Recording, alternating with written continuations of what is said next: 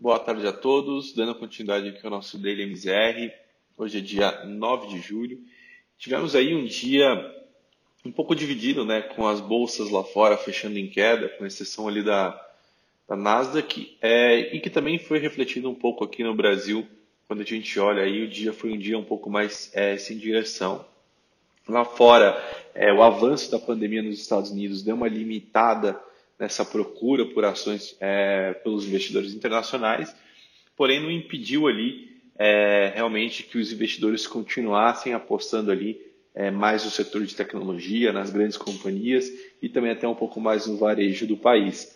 E aí o reflexo disso foi que o Nasdaq, como a gente já mencionou aqui algumas vezes, que é o principal indicador de empresas é, do setor de tecnologia, anotou mais uma máxima histórica, ampliou ali a diferença em relação aos seus pares, que são o S&P e o Dow Jones, que tiveram um dia um pouco mais negativo e fecharam em quedas.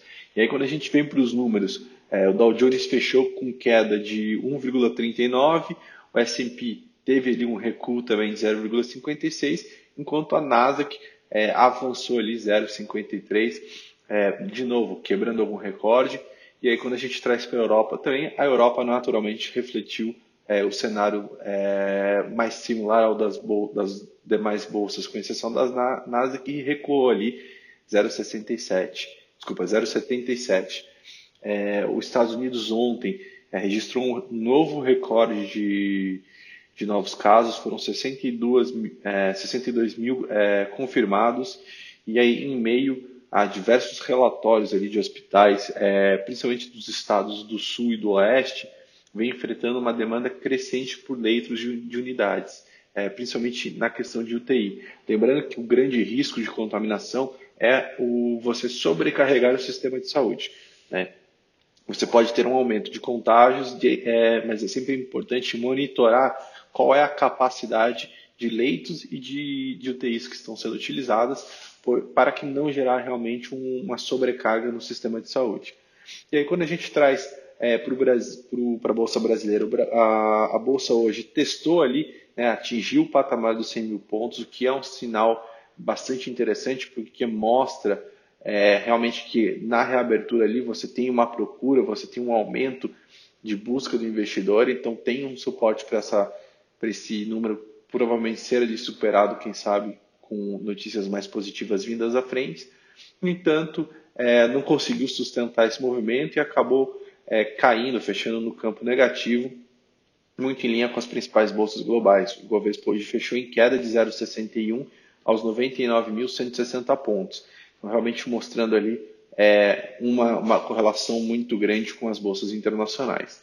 Quando a gente vem para o câmbio, é, de novo, tivemos um pregão bastante volátil, sem muita direção.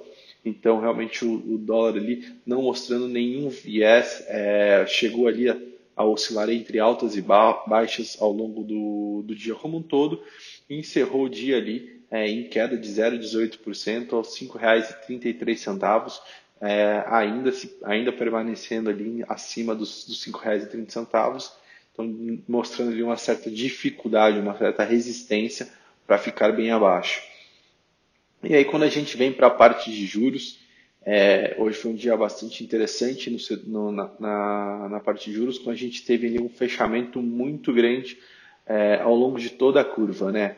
Então, é, as taxas elas fecharam em queda hoje, esperando a divulgação do IPCA, que deve acontecer é, nessa sexta-feira, e aí com a discussão principalmente da Selic no radar, né? Uma vez que o, o presidente do Banco Central, Roberto Campos, ele avaliou que o impacto na atividade econômica que terá na inflação é, será ali o principal fator que vai determinar é, essa análise de se existe um espaço residual ou não para cortes na taxa, de base, na taxa básica de juros, que seria a Selic.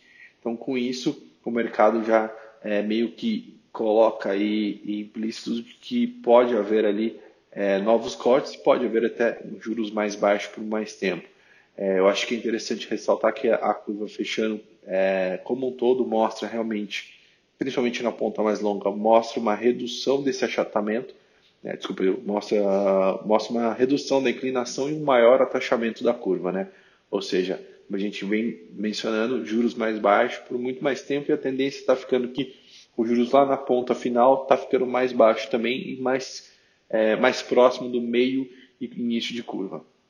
Pessoal, por hoje essas são as notícias. Amanhã a gente volta com mais informações. Obrigado.